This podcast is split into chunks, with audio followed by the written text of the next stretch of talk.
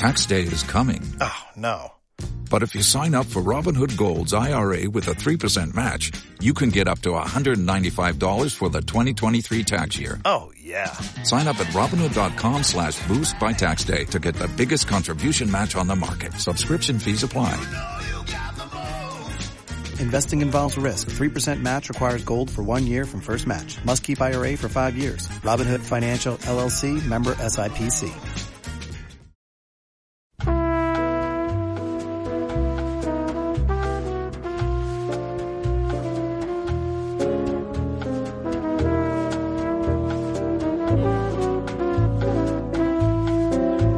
Dime, querida, ¿qué hace un lugar como este alrededor de una chica como tú?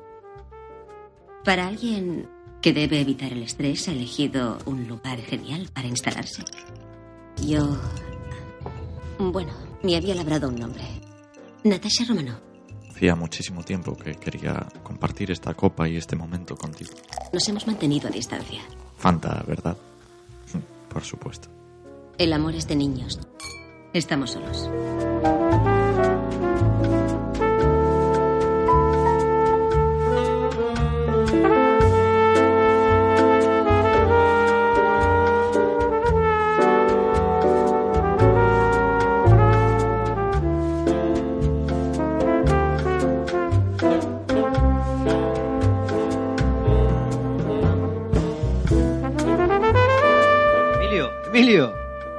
Despierta. ¿Eh? Te has quedado dormido. ¿Eh? Emilio, Coño, Igor. Joder, venga, ¿qué pasa? levántate y podcast. Bienvenidos a El Cine Club. Para, para, para. ¿Qué, qué, ¿Qué es eso? ¿Qué quieres? ¿Qué, qué es el Cine Club? Es un programa para cinéfilos en serie donde nos reunimos y charlamos sobre cine. Ah, y qué- ah, ah, bueno, y dura mucho esto. Bueno, lo bueno es y largo. Ah, bueno, pues, pues, pues me quedo. Se disfruta el doble. Me quedo hasta que empiece el fútbol. Venga, siéntese ahí.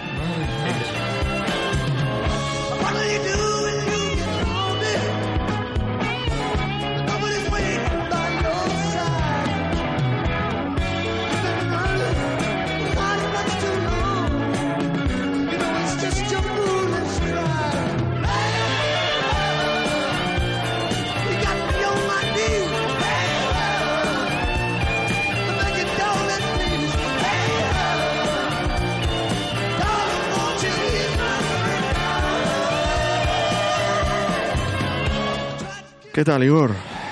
Estoy Eh, aquí bueno, medio pues- despertando aún. Dímelo tú, Emilio. Estaba, estaba disfrutándolo, eh, de verdad. Estabas Joder. teniendo un sueño Estaba... con, con ciertos grados de humedad. No, estaba... No, estaba... No sé con qué estaba soñando, pero, pero sé que lo estaba disfrutando bastante, la verdad. Estoy viendo la cara de músico. Seguro que algún instrumento que querías tocar. Sí, baterías o guitarras o algo así. Algo del estilo. No, no sé, lo estaba, lo estaba disfrutando. Porque, uf, me quedé un poco sopa. Porque me vi la peli de Io, que creo que tú también. Sí, correcto. Y Está en Netflix. está en Netflix. Una película de ciencia ficción, qué raro, ¿no? Rarísimo. Comentar nosotros ciencia ficción. Y.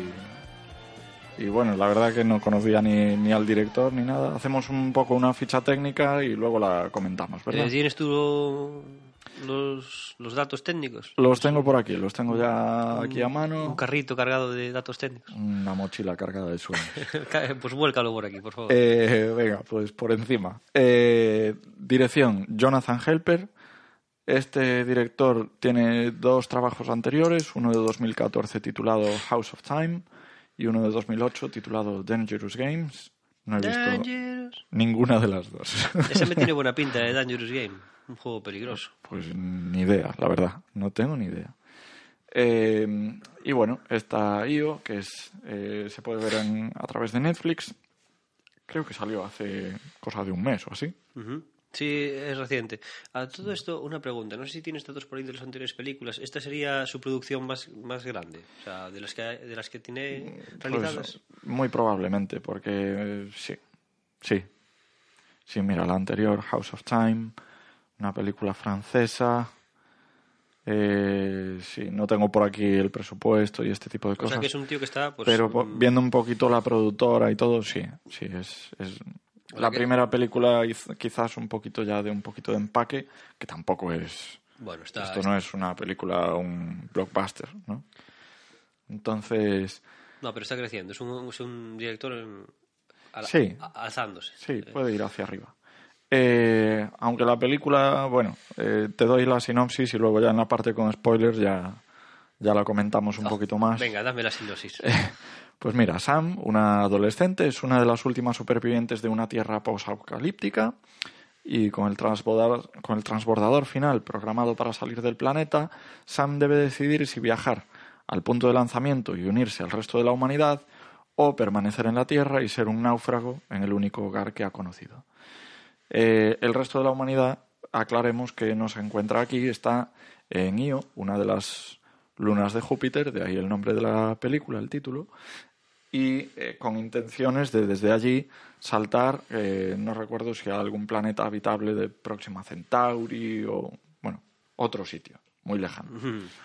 Y ella, pues parece ser que es la, la única que queda aquí.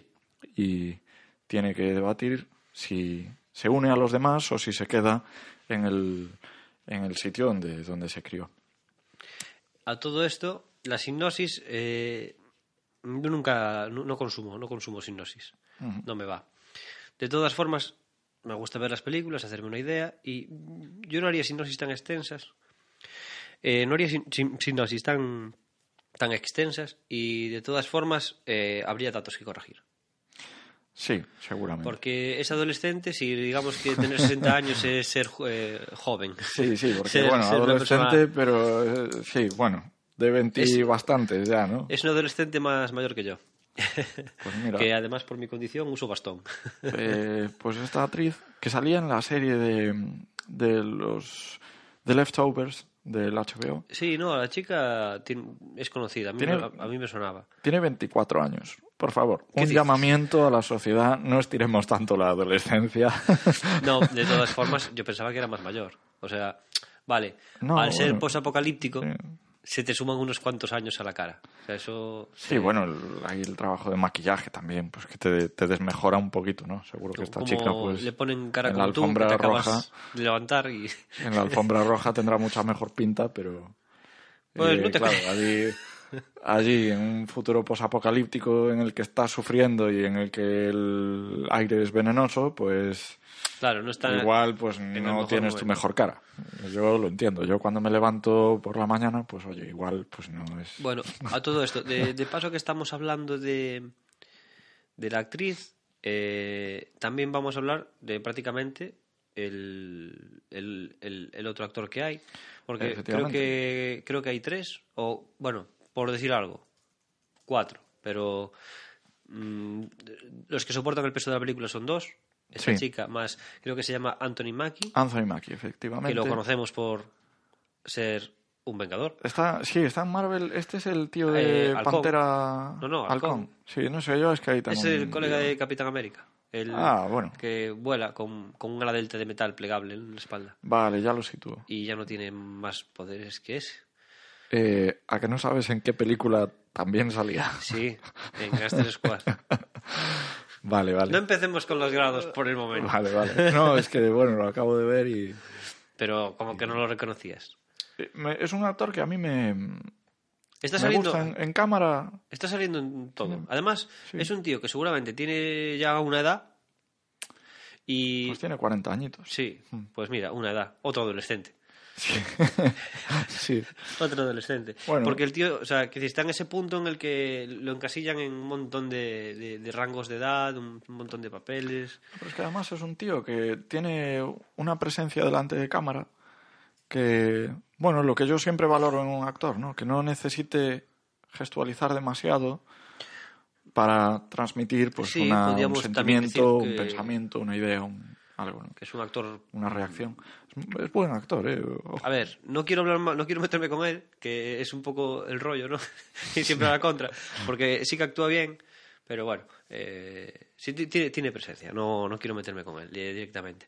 Yo de este actor me sé una, una pequeña anécdota, pero creo que la eh, en otro momento. Vale. Eh, Nada, tenemos por ahí después a Danny Houston, creo que es el, el actor que interpreta Al- al, padre, al padre. de esta chica. No, no vamos a comentar nada del padre, simplemente que como tercer actor que aparece en la película, Es un- un- Son una tercera de- pata para el banco simplemente por hacer un poquito de, de apoyo en, en la historia, de dar un poquito Sí, de, porque de bueno, soporte. no, no básicamente. queremos hacer spoilers, pero bueno, que no su papel es, eh, es mínimo. Un poco eh, estilo De como, reparto. como en Gravity, eh, Sí. sale que salía mm, George Clooney. O sea, un secundario de los de toda la vida. Eh, bueno, pues eh, antes de pasar a la parte con spoilers, sí que quiero hablar un poquito de algún detalle que ha tenido bastante, eh, bastante acertado la película. La fotografía me ha gustado mucho. Hay momentos. es una fotografía muy contemplativa del paisaje. Hay un globo aerostático en cierto tramo de la película y cómo se aproxima o cómo, cómo nos muestran tormentas que se acercan al sitio donde vive la protagonista. Y- Esa, esa fotografía amplia, esa luminosa de, de esas panorámicas que te, que te ayudan a situarte dentro de, de la historia, pues me han parecido bastante, bastante buenas. Y, y oye, pues viendo la película sí que reparé en ello, ¿no? De cuando ves una imagen bonita que te impacta por la belleza puramente estética del, de ese plano, aunque no sea nada del otro mundo, ¿no? A mí, a mí lo que me lo que me gustaba de, de la fotografía, que no sé si tanto algo meritorio de la fotografía, sino eh, la manera en la que te presentan el escenario, porque en, cual- en todo momento, a pesar de no comunicarte del todo bien las imágenes, eh, te, haces, mm, te haces una idea muy exacta de cómo es el sitio. Sí, De hecho, eh, ha- hay un momento en el que hay un, un plano que, que- que lo presentan bastante tarde, que es como hay ese camino entre el, entre el invernadero y la casa. sí. Y en todo momento dices, "Guau, ¿cu- ¿cómo está de lejos? No, no sé. Y luego hay otro plano donde lo enseñan, pero ya antes de eso ya te has imaginado exactamente cómo es todo. Sí. Eh, estás muy bien ubicado, sabes eh, eh, siempre en qué en- hacia qué sentido está el mar o hacia qué sentido está la carretera por la que, bueno, pues antes vimos pasar un, un vehículo. Sí. Estás muy bien ubicado. Sí, Esta no es- película me gustó por eso. La, la dirección en ese sentido no es, no es torpe, tampoco es espectacular, pero no es, no es nada torpe, ayuda a situarte dentro del, del escenario, que es algo que, oye, pues eh, no todos los directores hacen eh, igual de bien. Y, y no, aquí la verdad que está filmado bien, te, te sitúan bien, la fotografía es bonita, está escogida de forma que sea fácil eh, transmitirte rápidamente la situación de, de los personajes dentro de la historia. Sí, Eh, está- eso es bien- cierto. Y luego, a modo argumento, hay una, mm, una cosa muy curiosa que durante un tramo bastante importante de la película, al inicio, eh, estás en ascuas, porque no sabes lo que pasa. De hecho, aún sabiendo lo que pasa, cuando tienes una explicación científica de lo que ocurre, aún así eh, no sabes lo que pasa. Pero mm, no, no es una película sobreexplicativa de mm, que te mastique todo. Claro. Lo vas entendiendo en el contexto. Y Sí. esa parte que te, que te hace pensar, te hace mantener la, la mente despierta. Sí. Estamos viendo una película, sinceramente, eh, muy lenta, Sí, sí, sí, sí. muy lenta. Pero que el hecho de que estés ejercitando tu mente con, con la intriga que te está generando, sí. te mantiene muy atento. digamos que pretende trabajar un poquito eh, un rollo minimalista, eh, contemplativo, como te decía. Eh, en algunos momentos, eh, pues simplemente parece como un, un conjunto de postales o de, de un, de un viaje, ¿no? De un de una de una travesía Es lo que te queda guardado en el móvil después de un fin de Sí, semana. de una sí, efectivamente, un- ir de, de ruta de senderismo o algo así. Hay momentos que, que parecen una colección de, de postales y sí, trabaja eso, trabaja el minimalismo no solo en el número de actores, sino pues en los diálogos. Tampoco es una eh, sí, una sobreexplicativa, como dices tú, ¿no? Es una película pues que te deja que tú asientes cada frase y, y- y veas en la reacción de los personajes, en su mirada o, o en a lo mejor pues su, su lenguaje corporal, es donde ahí intenta que, que el espectador complete la, la historia. Eh, No es, no es la película más ágil del mundo, por supuesto. No, pues sí, hay momentos incluso en los que se puede hacer un poco lenta, pero es, es un estilo ¿no? de hacer cine. Mm, de todas formas, me- mm, a, a mí eh, esta película, mm, bueno, eh, no me suele gustar este tipo de, de películas. Sea ciencia ficción, sea hechos reales, sea lo que sea, no me suelen gustar. Pero esta sí, esta consiguió, mm, aparte de no tener yo el, hecho de quiero ver esta película porque me gusta lo que cuenta. La verdad es que contaba me daba un poco igual. Eh, y consiguió ya traer mi atención y lejos de, de aburrirme, me mantuvo entretenido. Eso para mí es, es muy importante porque lo tenía muy difícil y lo consiguió. Siendo una película que normalmente este cine así tan, tan pesado, tan lento, tan poco... eh, tan inteligente que te hace todo el rato estar pensando y no estar tran- disfrutando tranquilamente, que te hace estar en tensión, eh, bueno, pues eh, lo, lo valoro positivamente. Mira, estoy investigando un poquito al director de fotografía y claro, eh, estamos hablando de una persona con una trayectoria bastante más dilatada que la Director. del director. Bueno, ha hecho videoclips, ha hecho cortos, películas documentales, probablemente de ahí esos planos. El corto muy- es una muy caña bonitos. pequeña, ¿no? Sí. Sí, bueno, después pues eh, videoclips, ya te digo, un poquito de un poquito de todo. ¿Y cuál es el, Y ha trabajado con gente de, de primer nivel. Entonces, pues cuál, eh, cuál es el nombre de este, de este elemento? De este... este señor es André Chemetov. No sé Ostras, pronunciarlo bien. Un francés ruso. Pues es probable, sí, es probable. Ha trabajado en películas como El Incidente de 2008, La Playa del año 2000, La Playa, Leonardo la de DiCaprio. DiCaprio, ¿no? Eh, Traidor de 2008, bueno, tiene, tiene unas cuantas por ahí bastante. Pues André, ¿cómo era? De- La novena puerta, que era una en la que salía Johnny Depp. Johnny Depp, sí. eh, mirando a través de un quicio. André Chemetov. Lo que pasa que en la novena puerta De me Little por aquí que trabajó como asistente de cámara. Pero bueno, es alguien que lleva tiempo en esto. Bueno, parecido a Y fotografía. bueno, pues claro, por eso digamos que en esta película de un director igual pues un poquito más novel, la fotografía, claro, destaca. Más muy importante. Él empezó desde abajo y, Claro. y bueno, sa- sabe lo que hay, ¿no? A lo mejor sabe Mm. llevar el trabajo bien y este director que era más novato, pues... La producción me pareció eh, bastante, bastante buena. Incluso la forma de, de contar el- la historia, recurriendo a no demasiadas localizaciones, pero eh, sí bastante bien resueltas y, bastante impactantes. Primero, eh, una ciudad, pues asolada, bajo una niebla espesa que suponemos tóxica, por lo que por lo que se muestra ya en los primeros segundos de la cinta. Luego con esos espacios abiertos en lo alto de las montañas, donde ella ya se puede quitar la máscara, donde ya ella puede respirar aire, aire limpio y tal. Y el desorden, el caos de dentro de, del invernadero, de dentro del observatorio en el que vive. Sí, era un poco diógenes todo. Sí, Todo- luego todo la, reciclado. los, los al, al final de la película sale un, un museo, el interior de un museo, vemos cómo está la vegetación, cómo lo ha ido Mm, eh, acaparando todo, sí.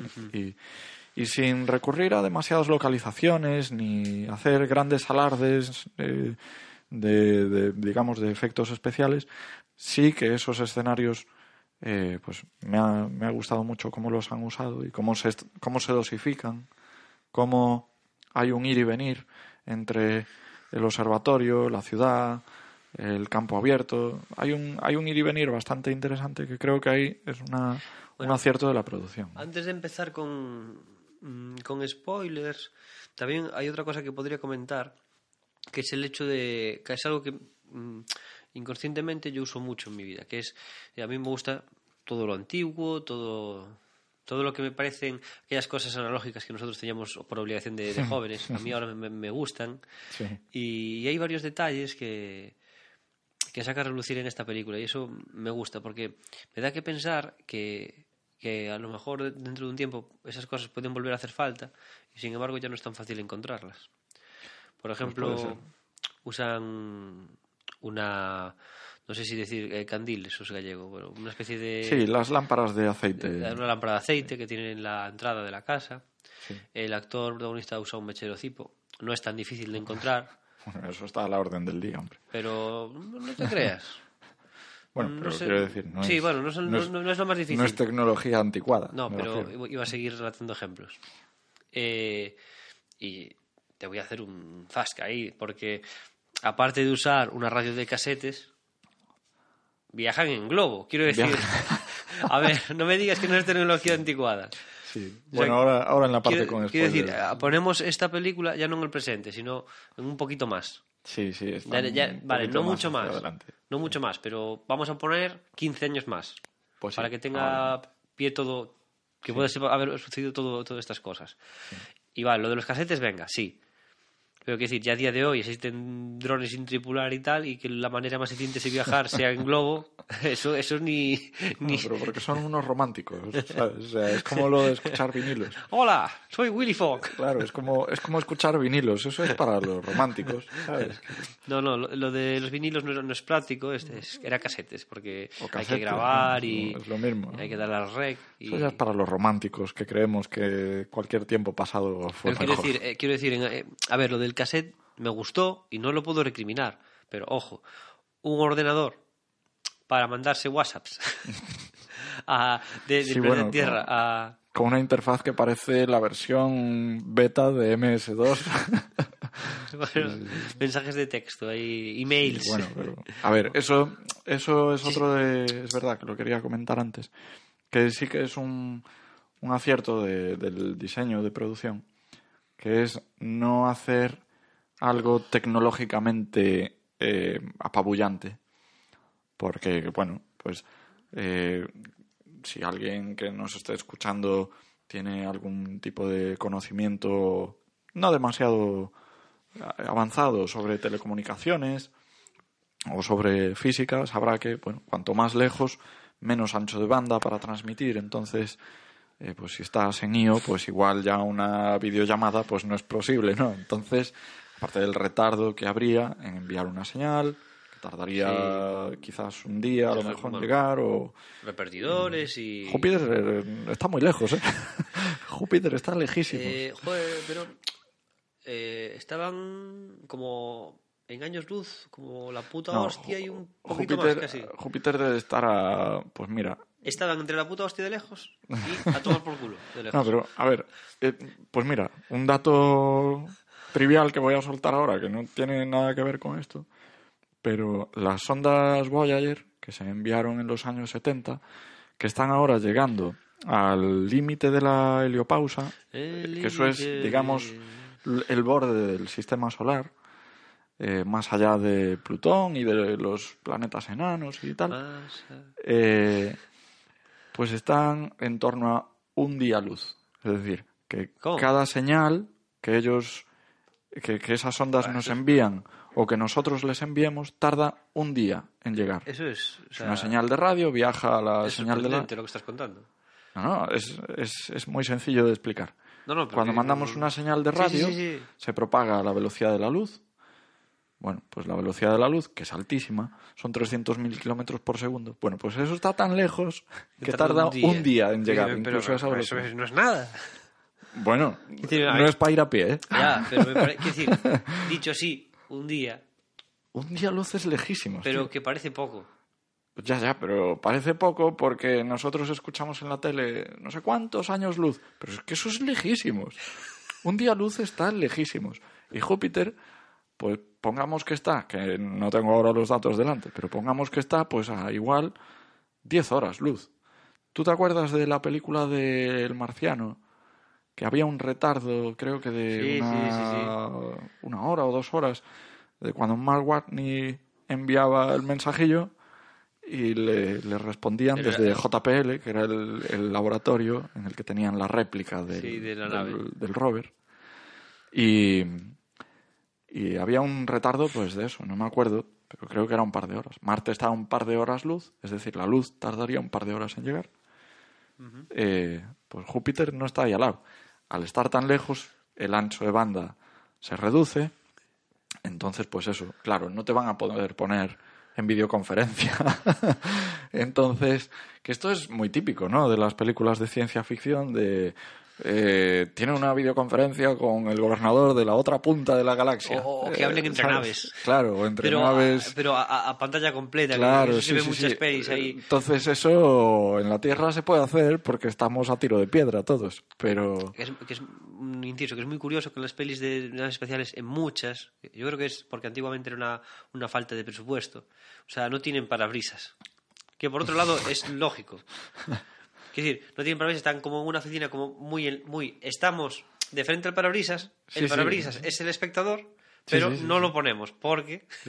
Sin embargo, cuando hay una llamada gorda, to- todo el parabrisas es pantalla. O sea, no hay, mar- no, hay, no hay marcos, no hay, o sea, es la, la rehostia. O sea, tú Pues ves lo que, lo, lo que, donde están. Es Sí, sí, sí. Un, un- un cara a cara, es súper raro eh, planteártelo, porque tú no haces una videollamada ni siquiera la haces así. Sí, sí, es que no, no tiene mucho sentido. Y- y bueno, Pero bueno, a ver, eso las películas de ciencia ficción Y bueno, ya las, es una concesión que hay que hacer. Y en las pelis actuales, bueno, ya, no, ya cambia un poco la cosa, ya suelen estar sentados en, en sillones de, con cinturones de, ya de sujetarse, eh, ya va- van avanzando, pero aún así, Esa es, esa es la diferencia entre la ciencia ficción blanda, podríamos meter ahí Star Trek, Sí. este tipo de cosas, la ciencia ficción dura, que es donde quiere caer IO, que es la ciencia ficción muy pegada a los hechos científicos, a, a la realidad científica que conocemos, lógicamente, en cada etapa de la historia, ¿no? Porque no es la misma No, no, ciencia claro, la que claro, conocemos no ahora tiene nada que ver. que la de 1930, Como- etcétera, etcétera, ¿no? como ir en globo, Pero, por ejemplo, en la ciencia ficción dura podemos meter 2001 Odisea o podemos meter Alien. eh, Blade Runner, por ejemplo. Bueno, Alien empieza a caer en la ciencia ficción dura, porque si tú tienes a un biólogo que llega a un planeta y ve una planta, mm, lo primero que se le ocurre no es poner la cabeza delante de la planta, Pero- ¿sabes? O sea, Alien... o, o tocarla con la mano. pero- pero ¡Oh, qué eso- bonita! Eso, eso es ¿Sabes? Alien moderno. Ya, bueno, pero me Yo refiero... me hablo de Alien, La original. de abuelo Alien. La- bueno, la original sí, podría caer igual en, en un terreno intermedio. Claro, No, esto no, no, no, es una, porque- no es una división estanca, ¿sabes? Es- Claro, sí, hay, grados. hay- hay grados. depende qué parte de la película. Claro. Pero lo que es a modo ciencia ficción, la nave y tal, a mí Sí, me parece sí, muy, muy puro, muy, muy. De hecho, se comentaba mucho que, que la nave especial era un camión, o sea. Que, Mm. que querían que pareciera un camión usado, no una nave impecable, Claro. blanca, no sé qué, todo bonito. Claro. Mira cómo nos deslizamos por los pasillos con nuestros androides. No, no, no. Claro. Es Sí. todo rudo. bueno, ya te digo, IO quiere caer un poquito en, en eso, en, el, en una especie de realismo.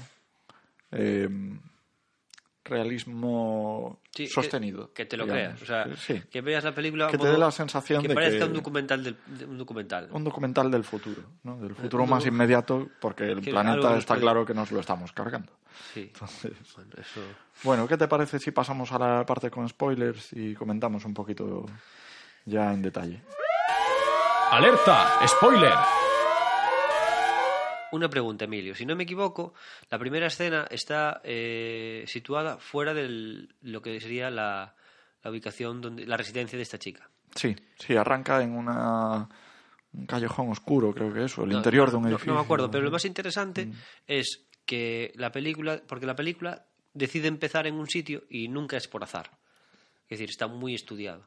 Sí, si pusieran la película seguramente a punto de salir o ya sería menos interesante. Quiero decir, hay como una pequeña escena de algo de acción que estás pues viendo a una chica pues con una máscara de oxígeno en un coche preocupada por por la hora, por el parece ser, por sí, el por el tiempo. suministro de oxígeno, sí. sí. De momento- en principio tampoco lo tienes muy claro, Hmm. pero cuando ya ves, tras- transmite un agobio que no lo ves en la cara, que es por, por lo- los movimientos que está llevando, y tú no sabes, claro, al estar fuera no sabes qué está haciendo. Y bueno, resulta Hmm. que está volviendo.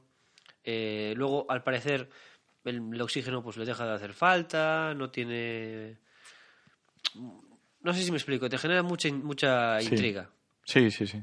Y, y eso me pareció eh, un toque muy chulo, porque si partimos de la base de que la chica está viviendo sola en, en un terreno eh, aislado donde pasa toda su vida o los últimos años de su vida, es de suponer que pasa más tiempo ahí que fuera. Y sin embargo empezamos a ver su historia cuando Sí. en una de las salidas Bueno, que, la- que- que ella realiza. es una forma ágil de situarte rápidamente en el hecho de eh, está fuera de un sitio, de un lugar seguro, está explorando y tiene que tener cuidado porque la llama del mechero es violeta y eso quiere decir que el aire es tóxico, de ahí la máscara y tal. Creo que es eh, es la forma ágil de presentar reglas. un guion, sí, de, de presentar la premisa de estás en un planeta que es tóxico, vivir ahí ya. Mm. Y, y bueno, luego es cuando descubrimos que efectivamente, pues sí que existe un lugar donde ella puede quitarse la máscara y donde puede hacer una vida, digamos, no normal, pero bueno. Pero esto solo fue el- el- el- lo primero de las cosas que me transmitió y que me impactó bastante. Y además porque me recordó una película que, mm, si bien no es de mis favoritas, es muy buena. Espero que estemos pensando en la misma, tío. 12 monos. No. Pues a mí me recordó a 12 monos. A cuando mandan, eh, vemos una- esa escena en la que Bruce Willis va a explorar por primera vez el exterior de, de, bueno, el, el sitio, el exterior del sitio donde, donde están residiendo. Sí. Y no, No, digo más, mira, no, no estamos hablando de esa película. Me recordó, no por nada en especial, pero me recordó a la película de Final Fantasy que se había hecho en el año uf, 2002, Sí, quizás. ¿por qué vi eso? Eh, yo me acuerdo que la había visto, claro, eh, me pilló muy joven. Todavía lo soy, pero más joven. y Cuando aún eras más joven. que más ahora. joven que ahora. Y lo que recuerdo era que la había esperado con muchísima ilusión por la, claro, por la proeza técnica de, de Sí, ver actores una novedad, de por digitalizados sí. y bueno. Sí, cuando parecía que ahí iba a haber un filón por explotar, que luego se ha visto que para nada. y, y no tanto por la historia, sino por la, por, por la, por la técnica, ¿no? Y me recordó un poquito a eso, en el sentido de em, cierto punto de la estética, cierto punto de la trama, en que eso, eso de la investigación científica, de ver si las plantas pueden eh, volver a adaptarse al medio y todo esto. Que eso salía también en la de Final Fantasy. Y la tenía por ahí guardada en un rincón de mi memoria y de mi corazoncito también, porque ya te digo, la película Final Fantasy no era ninguna maravilla, pero a mí me pilló en una edad en la que era muy influenciable. Entonces, pues, eh, me recordó un, un poquito, ¿no?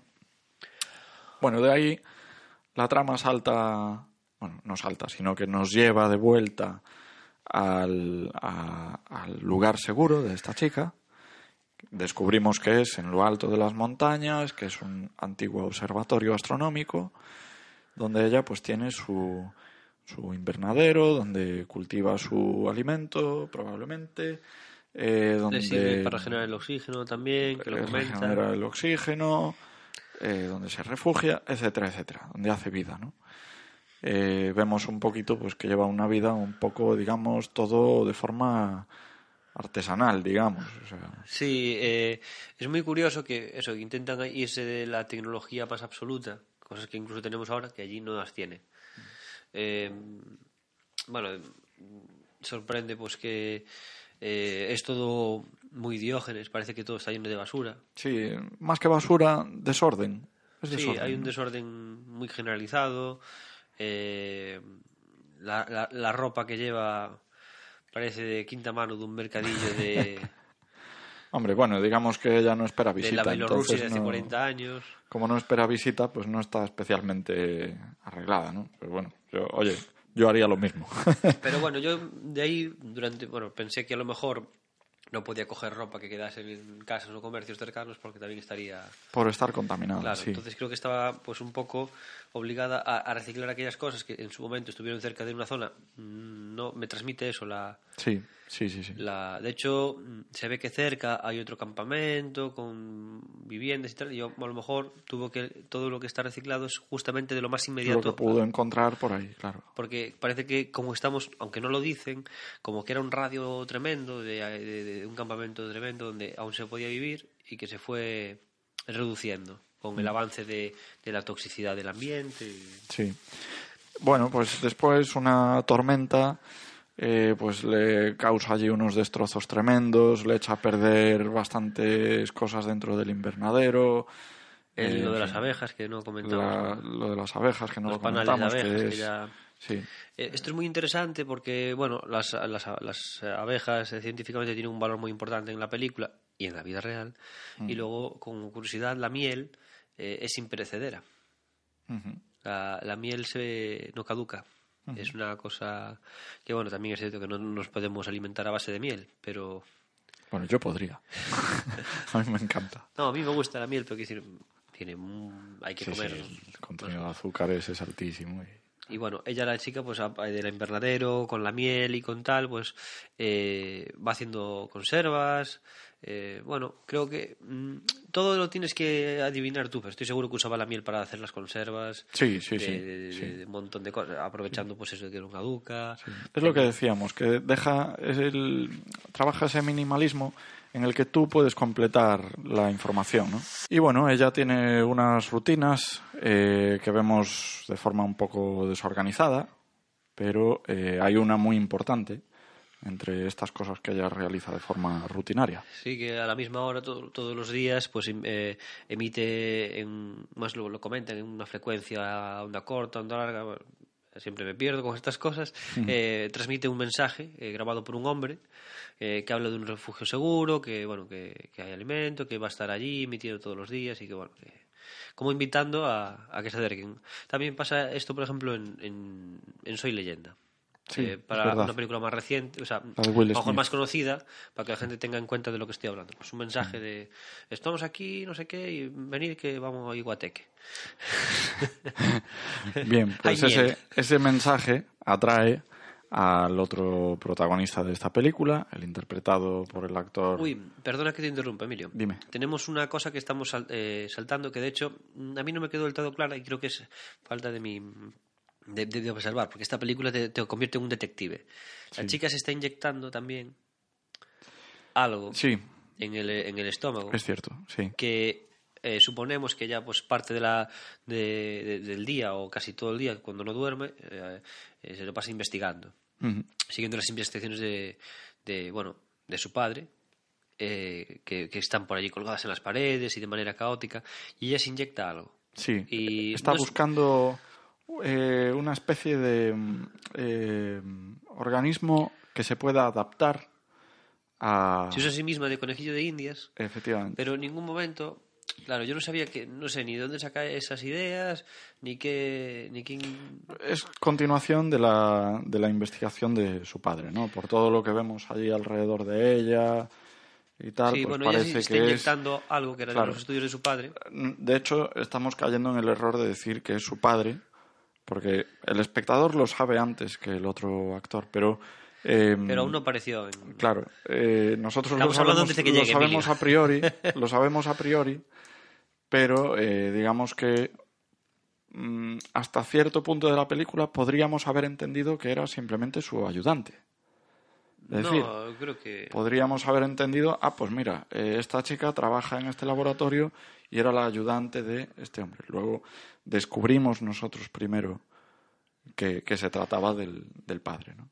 Y antes, otro, otra rutina que tiene, antes de que llegue el otro actor y que nos oiga, eh, es que habla con alguien. Sí, Mantiene unas conversaciones eh, con alguien que es claramente su pareja, su pareja, que está en la estación IO, que da nombre a la película y que no es más que un campamento base donde la humanidad donde la humanidad espera a poder acceder a otros sitios donde donde conseguir con la con la mm, propagación de la, de la raza humana. Pues bueno, como decíamos, estos mensajes atraen a un a un personaje nuevo. Sí un tal Willy Fogg.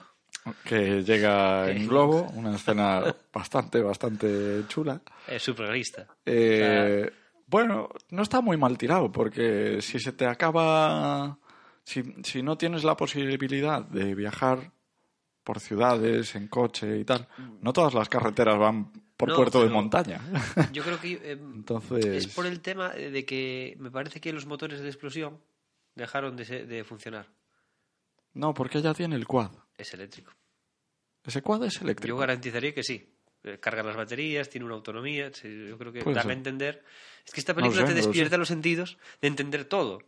¿Por qué globo y no cualquier otro Sí, medio de verdad. transporte que no sea un globo que me parece lo peor? No, yo pensé que simplemente porque al ir por las alturas, pues te sacas de toda la contaminación, que No, porque él necesitaba. viajas de forma más segura que no yendo, pues. Porque él necesitaba también llevar oxígeno en el globo, no iba, no era un globo con la cestita y que lo fuera respirando. No, ya, ya, ya. Él iba aislado. Él- él- era un globo, parece sonda de estes de Igual, reciclado de una nave. igual eso no está del todo bien contado, puede ser. O puede ser que lo hayan dejado a interpretación y que yo no lo haya Me da a mí que es interpretado. algo para que la vea gente mucho más lista que yo. Seguramente. Yo, no lo yo concluí que igual que el, el fuego se vuelve violeta, los motores de explosión dejaban de ser eficaces en, en, en las zonas con contaminación. Bueno, pues el caso es que, eh, nada, estos dos personajes se conocen. Primero con un poquito de precaución de quién eres tú, quién eres, quién soy yo, Sí, el tío a marca qué el territorio. vienes. Sí, sí, no, se pres- no se presenta, él llega con... Claro, ¿dónde está el doctor? No viene a buscar al, al científico. Ella primero rehuye, no, ha salido, no está, tal. Pero eh, al cabo de unos minutos las cosas caen por su peso. Ese hombre no vuelve. Eh, pasa algo de tiempo. De hecho, la chica eh, no sabemos a dónde quiere llegar porque está sola, no tiene mucho que ofrecer, pero sin embargo le ofrece comida, le dice, ah, toma, te siéntate y come esto. Vale, está siendo muy precavida. Ese es un, es un mensaje muy humano.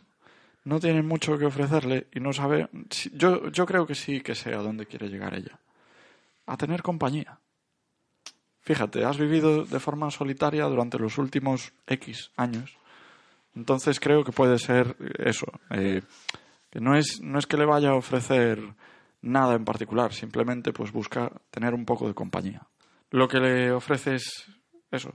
Lo, lo que ella busca es quizás en un momento sentirse acompañada o, o explorar cómo es tener a otra persona. Es un mensaje muy contradictorio porque es, te estoy mintiendo, sabemos que él está mintiendo, todos sa- sabemos que el doctor no va a venir y no se lo dice de entrada. El tío parece una autoridad, está muy serio, en cara de pocos amigos, enfadado. No, mira, tal, ya, esto, no sé qué. De hecho, se niega a comer, se niega a todo. Sí. Pero cuando ve los productos frescos que ya le ofrece, los, unos tomates, unos pimientos y Claro. tal, el tío dice, comida fresca, en la serio. necesidad aprieta y, y el hambre Y se siente y de- devora, Claro. De- devora todo. Bueno, en una de esas, pues hay un momento de, en el que se sinceran.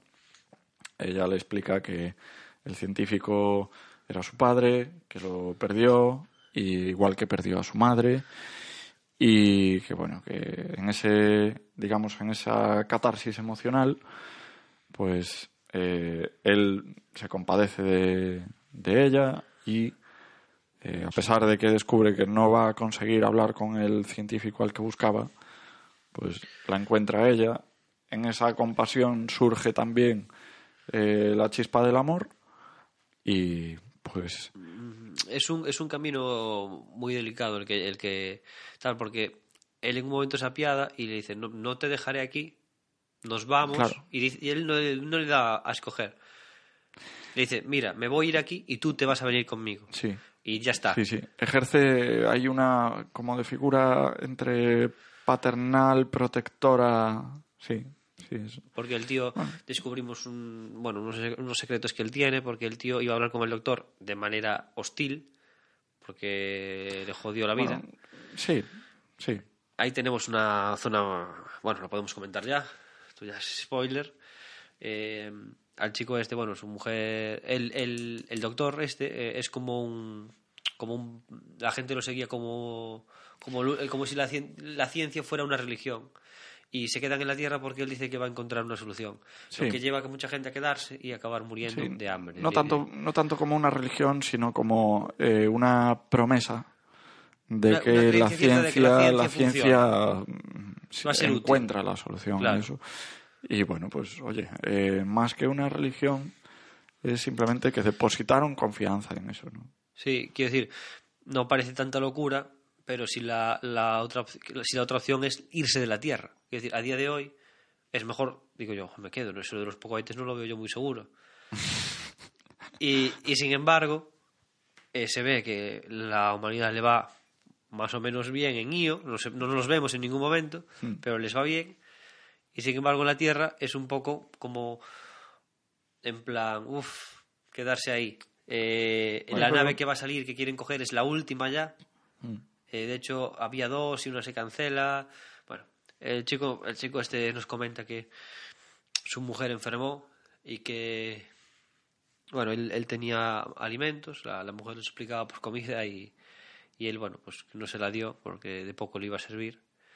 Y, y siendo se, su mujer, se aseguró sobrevivir él, sí, es un relato un relato muy duro. Crudo. El, el tío estaba tal enfadado y iba seguramente con unas ideas muy hostiles antes de ir al transbordador, de vengarse del doctor, Mm. claramente. Y sin embargo, vemos un- una muestra de humanidad increíble y lejos de vengarse del doctor, cuando encuentra a su única hija tal ahí viviendo, luchando por descubrir que, cómo salvar la humanidad, dice, no puedo dejar que siga muriendo, tengo que salvarla. Sí, sí. Un gesto aquí- bastante, bastante, digamos, quizás no altruista, no sea la palabra más exacta, pero sí, No, un gesto de, rede- los- de redención, quizás. Los, los recursos están muy limitados y todo por dos personas es mucho más complicado. Claro. Seguramente él no, no tendría problemas en irse solo en su globo. Sí, pero un, es un gesto de redención, ya que ella pues le, lo ha acogido eh, de forma pues generosa, ofreciéndole la comida, el cobijo, pues en ese acto generoso de ella, pues el acto de redención también de él. ¿no? Que son cosas que no son lógicas. Y luego comentaré mi No, reflexión no es, sobre... no es que sean, no es que no sean lógicas, es pues ese punto en el que una persona cambia de opinión. No, no es. Yo creo que es, Pero es perfectamente es que lógico. es simplemente que te están contando pues ese momento en el que alguien se da cuenta de algo y él se da cuenta de que tiene que redimirse del pecado que ha cometido y, y ella pues eh, le, le ofrece ¿no? esa, esa salvación en, en agradecimiento a que ella también ha hecho esfuerzos por él. Yo veo a, a todos los personajes mm, mm, de esta película que tienen una... que están vivos, o sea, que están que estamos viendo tomar decisiones a- actualmente, no los recuerdos o flashbacks de personajes que ya no, no, no están en la película, sino todos los personajes que están vivos, todos tienen algo que les empuja a tomar una decisión que no sería, no defendería los propios intereses de uno mismo. Creo que está literalmente lo poco que queda de la madre naturaleza, de la, de la supervivencia, de la evolución que se da en muchos años luz, en muchos años, en muchos años luz, perdón, la confusión del espacio, sí, sí, sí, muchos millones de años que algo evoluciona, una, em, una, una evolución propia en el cuerpo. Creo Mm. que está ahí haciendo que la gente tom- tome decisiones que, que la propia madre naturaleza, pues este ente, las tome por ellos mismos. En este caso, el, el, el- bueno, el protagonista, el, el, el chico, no, no me acuerdo el nombre. Sí, yo no recuerdo el nombre del personaje tampoco. Eh, bueno, Bueno, eh, el chico. Toma, sí, toma una decisión en contra de sus propios intereses, que es salvarla a la chica porque es vida. Sí, sí. Creo que lo toma por eso. Ella tiene una decisión que está a fuego con ella, que es quedarse en la Tierra. Mm. Que no quiere irse. O sea, está con eso. Eh, su novio, en Io, está con la de, la de investigar otros mundos. Cosas que la separarían más de su pareja, de sus intereses personales. Sin embargo, va más allá y él quiere, sabiendo que la chica está a punto de llegar, o esperando, porque la chica mm, le está mintiendo. Le dice, ya llego, ya llego, tal. Sí, hay, sí que hay un paralelismo entre. Yo creo que está los- la, la madre naturaleza y luego lo otro ya, en la, en la chica, en la protagonista, son unos sueños. sí. Unos sueños de, de, de, de, algo del futuro. No, no son unos sueños. es algo que ella vivió, pero más adelante. Y lo tiene claro. Ella lo- lo- tiene, los tiene en su cabeza. Y es mm, la forma de llevar la evolución a algo inmediato. La madre naturaleza que no puedo evitar que se extinga la, la raza humana en la Tierra y tengo que jugar ya con hechos, ya mostrándome tal cual. Sí, que claro que es fácil decir, hoy en mil años la mariposa no sé qué mutó de color para sobrevivir a los cambios de temperatura de no sé dónde. Eso, vale, sí, miles de años, no lo vimos en una vida. Pero en este caso, esta gente ya vivía en la Tierra y eh, a lo largo de su vida ya, ya están sufriendo una evolución que afecta en sus decisiones diarias. Y eso fue una cosa que me pareció increíble, que actúan contra de sus intereses y tiene lógica, porque estás viendo la mano de la, de la naturaleza eh, eh, guiar esos- esos- esos- esas decisiones. es que en el fondo la ciencia es, es lo que persigue. Es el bien común, que no necesariamente es tu propio bien. El- o por lo menos no tu bien más inmediato. En fin, en definitiva, eh, se Están, van... están esperando que cambie el viento para poder irse a la nave. Sí. Eh, él no le dio opción a la chica y se van a ir y punto. Y están pues trazando siempre como un plan. Exacto. Van hablando, recogen toda la comida y les hace falta helio.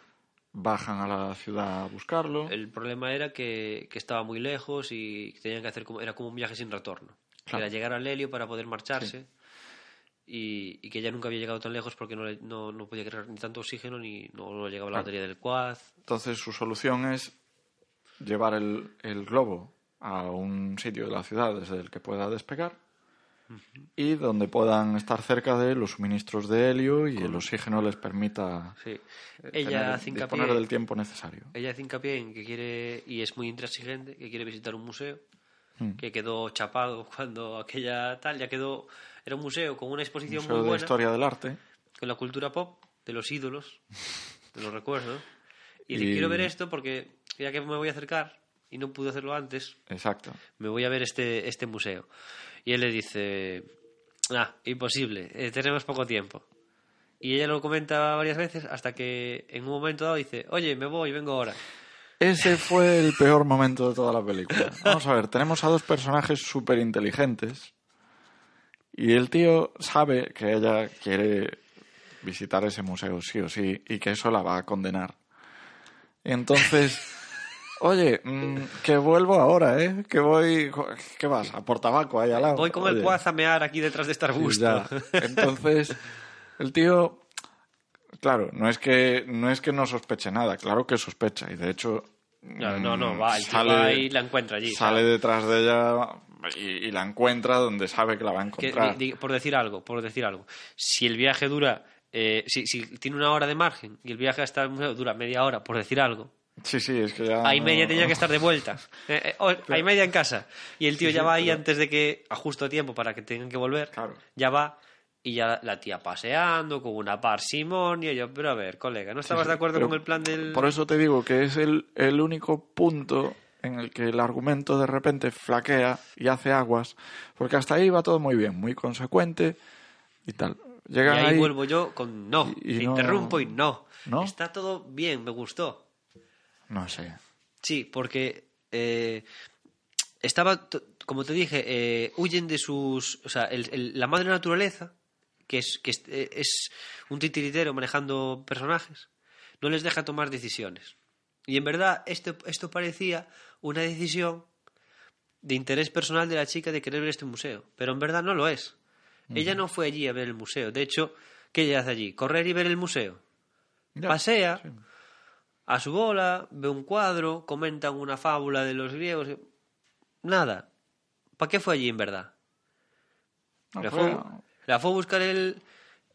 En verdad, bueno, fue allí a morir. O sea, a entre morir- comillas. A morir porque ella no va a renunciar a irse de allí. A no, pesar ella, de. ella lo tiene claro. Ella O sea, no quiere renunciar. a le estuvo mintiendo al novio. Eh, le mintió al negro en cuanto le dijo, vamos a ir para aquí. Sí, sí, sí, sí, sí. Sí, sí, sí, sí, sí. Miente sobre su padre. ¿no? Todo, todo, todo, todo. Pero todo está abocado a, a la, a, la, a, esa, mm, a ese sueño que ella tiene, que dice, yo estoy en la playa, nunca estuve en la playa, pero yo estoy soñando que estoy en la playa. Esto ha sucedido y eso es la madre de la naturaleza haciendo evolucionar su mente rápidamente a decirle, no te vayas. No te vayas porque aquí pasa algo. No, es tener una corazonada, ¿no? No, es más allá, es la Una es- es- es esperanza un- es un- tremenda de- Es como la es una premonición, pero literalmente como si fuera una evolución humana. Yo lo estoy viendo como, como eso, que, que tiene el poder de la premonición. Bueno, el caso es que la chica allí, eh, sabiendo que no le queda tiempo para volver a- al globo y escapar, Y que si no quiere arrastrar al chico con ella, y, y de nuevo en otro acto de generosidad, ofreciéndole el- su oxígeno restante, ella se saca la máscara, no sabemos ahí lo que pasa, ya sabiendo que una vez te la quitas es... eh, o sea, no puedes hacer nada. Ya es efectivamente ya es- estás contaminado, enfermas y en fin. Pero no. Y esa es la escena final, la de la playa, con el paquete. En la, la- el cuarto, en la cuarta actriz, actor, Sí, sí, sí, el, cuarto, personaje. No acreditado siquiera. Pero eh, a mí, por ejemplo, la parte del museo, que igual sí que peca de querer ser un poquito más trascendental de lo que en realidad Sí, consigue. ha- hablan de una fábula griega no sé, Sí. algo que me No. parece muy, muy pedante. No, ahí sí lo- Quizás, eso sí que lo- pues, pues eso, intentando ser más trascendental de lo que era necesario. Pero me, me gustó porque si lo piensas, eh, lo único que valdría la pena salvar de la humanidad es el arte. Si vas a irte y tienes que dejar todo atrás, el arte es lo que, bueno, el arte y el conocimiento científico, pero el arte La es lo sí. único que define la historia de la raza humana. Si es decir, es lo único que tiene valor. Aquí igual, pues, es como que se, que se saquea, que se saqueó en las grandes guerras. las bibliotecas. aparte de, claro, aparte de recursos, obvio, se saquea arte, porque es el arte lo que da sentido a, a- por lo menos yo lo veo así, es el arte lo que da sentido a la existencia. Lo guay que sería, o sea, el mundo hay una guerra mundial y tú en un pendrive en el bolsillo del pantalón con la biblioteca de Alejandría Claro, y, es que y los programas del cineclub como semilla de, de- de- de arte para futuras para, generaciones para inspirar a futuras generaciones. y así ser un referente junto a grandes escritores. Pues ya puede ser grande el pendrive, porque nos acercamos peligrosamente a la hora de grabación. Eh, Sí, ya sé que tienes Bueno, en quieres fin, en, volver en definitiva, Io, eh, yo una película menor, sin grandes alardes, con pinceladas bonitas en cuanto a fotografía, algún detalle de guion, Es una la actuación bien. para listos. Es una O sea, película- Hay que prestar atención, hay No, que es razonar. una- Es una película No, no, normalita. No es para tomar zumitos y, Para, y para mi estar gusto, hablando con amigos. no es palomitera. No. Tampoco de repente estás viendo una obra maestra. Está, bueno, Las interpretaciones pasable. están muy bien, todo está muy bien. La película para mí tiene un aprobado muy grande y creo que hay que darle una vuelta de, de tuerca siempre que... cuando- Si tenemos que convencer a alguien, dime tres cosas que destacarías de, de ello. Así a bote Eh, pronto. La verdad, aunque la película, a pesar de ser lenta, siempre me sorprenden los, los pa- las películas donde hay muy pocos actores y el peso se reparte solo en interpretación. La interpretación es magnífica. Luego, las pistas que te va dejando para que tú te hagas la, a- a idea de, de- de- de la- de lo que pasa, me parece la manera de mantener tu concentración siempre a- al límite. O sea, siempre atento, sin, sin que te caiga el, el aburrimiento para dormir. Y por tercera vez, eh, el hecho de estar en un. El reto que tiene la chica por delante, que parece algo imposible. de, mm, Ella pregunta: ¿queda algo en el océano? ¿En, en algún sitio? Y, y dice: No, en el océano no hay nada, el, el aire es caca y nada. Y la chica ahí luchando contra todo, o sea, siempre un reto de superación. Que, que, Un mensaje de- me de parece- esperanza, Sí, ¿no? me parece que también tenemos que para nosotros mismos ver eh, un espejo en, la tierra que hay en esta película para que nos pongamos las pilas y no, no acabar en algo parecido. Sí, yo destacaría eh, pues la fotografía, como dije, el, probablemente el mensaje medioambiental, eh, que no es solo la idea de la contaminación es muy mala, sino, oye, tenemos que encontrar la forma de no cargarnos el planeta porque La tenemos que vivir aquí. La contaminación es letal. No tenemos otro sitio al que ir. Podemos ir a explorar otros lugares, pero eso no nos garantiza que los encontremos. Mm. Entonces, es un mensaje bastante más serio de lo que, de lo que en principio podría parecer. Y después, sí, coincido, me quedo con las, con las interpretaciones. Es obviamente una película de este corte, pues de- tiene que sustentarse en unas, en unas interpretaciones sólidas y, y lo tienen. Well, down around the corner about 49 Square, there lives a little chick with long curly hair. Got blue eyes and a ruby red lips. She's a jitterbug baby with a Tennessee zip. Jitterbug baby, she can dance the whole night long. Bop, bop, bop, bop. Jitterbug baby, she can dance the whole night long. Bop, bop, bop, she can roll, she can jump, she can flip. A jitterbug baby with the Tennessee zip. A jitterbug baby, she can dance the whole night long. Some boys got a girl that's nice and Bueno, Emilio, la película está aquí. Te conté mis puntos fuertes. Eh, Sí.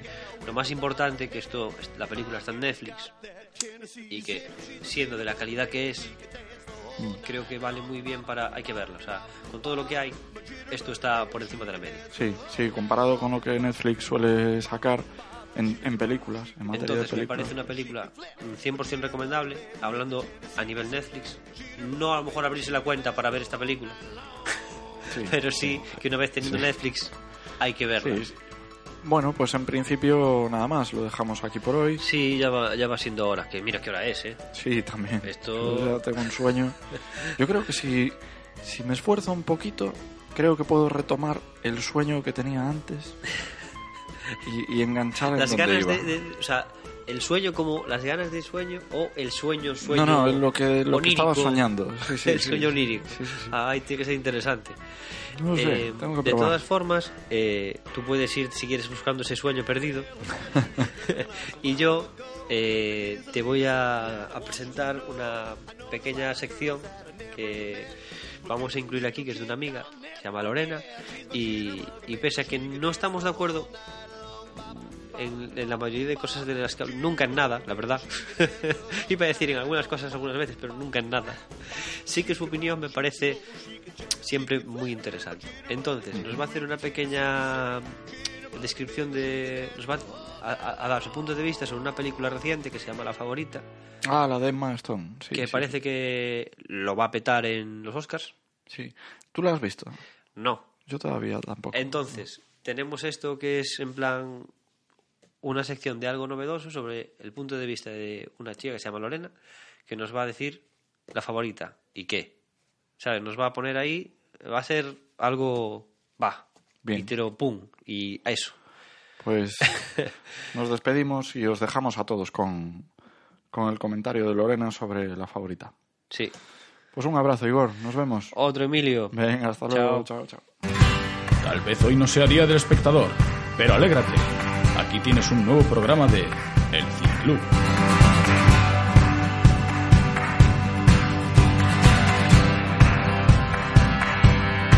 Hola Igor, hola Emilio. Muchas gracias por concederme este pequeño espacio en vuestro fantástico podcast y darme barra libre para contar mis mierdas y rayadas mentales.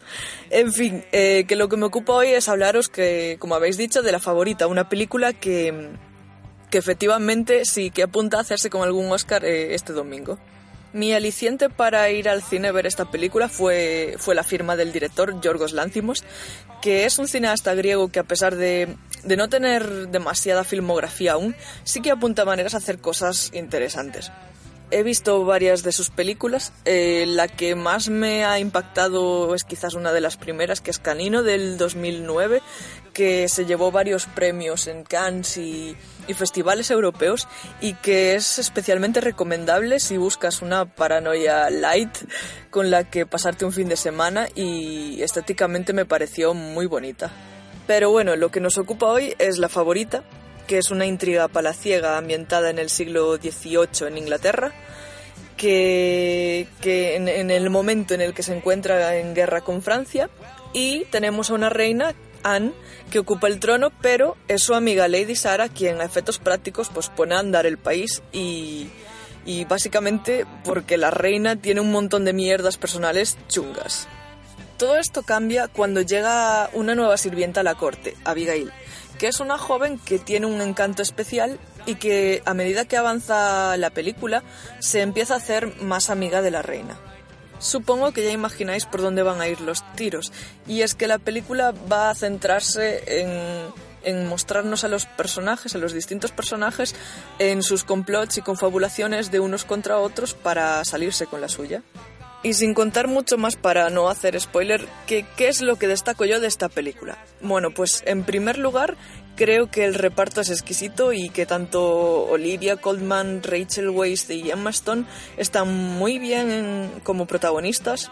También creo que el guion tiene unos diálogos que son pura crema y con un humor muy negro y tosco, sin pelos en la lengua y que no es tan habitual ver en este tipo de, ambientaciones históricas. Así que no esperéis ver a tres mujeres repipis manteniendo las formas porque eso no va a pasar. Y tercero, también creo que tiene una estética muy poderosa, la favorita, tanto a nivel de ambientación como a nivel técnico.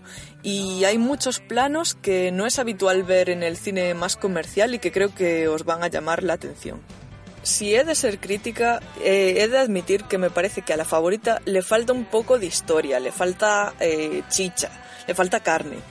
Pero eh, creo que no es la intención del director el relatarnos la típica película de época con un principio y un final marcados. Yo diría que es el mítico caso de, de la película en la que importa más el viaje que, que llegar a, a un destino. Yo, sin embargo, me declaro fan de Yorgos Lántimos, porque me parece un director con muchos recursos, con cosas interesantes que contar, y he de admitir que me extrañó eh, que estuviese nominado una de sus películas a los Oscars, porque eh, me parece un director eh, de traumas y pajas mentales. Pero claro, ¿qué pasa? Que el tío no es tonto y se ha marcado una nueva película con traumas y pajas mentales, pero con la diferencia de que ha sabido integrarlo muy bien en la historia y que parezca, pues eso, una película de personas normales, aunque no lo es, ya os lo digo. Así que eso, yo os animo a verla, eh, en versión original si puede ser, y que seáis vosotros quien, quienes juzguéis. Y nada, me piro vampiro. El sol está ya muy bajo.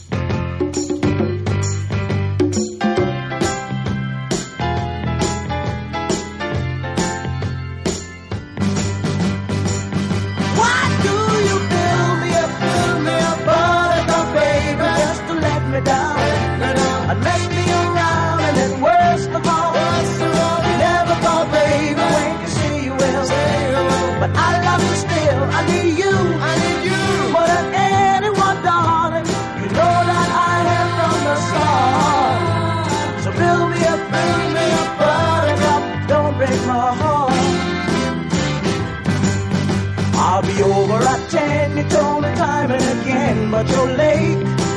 I wait around and then I run to the door. I can't take any more. It's not you. You let me down again. Baby, baby, try to find a little time and I'll make you happy. I'll be home. I'll be beside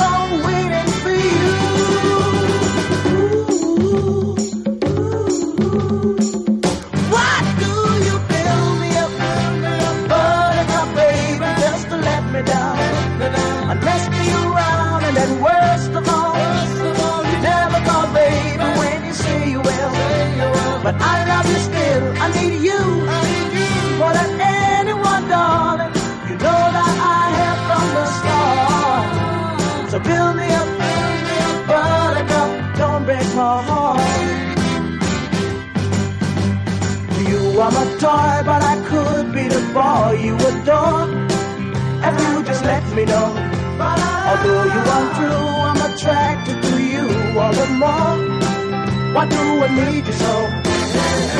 Baby, baby, try to find.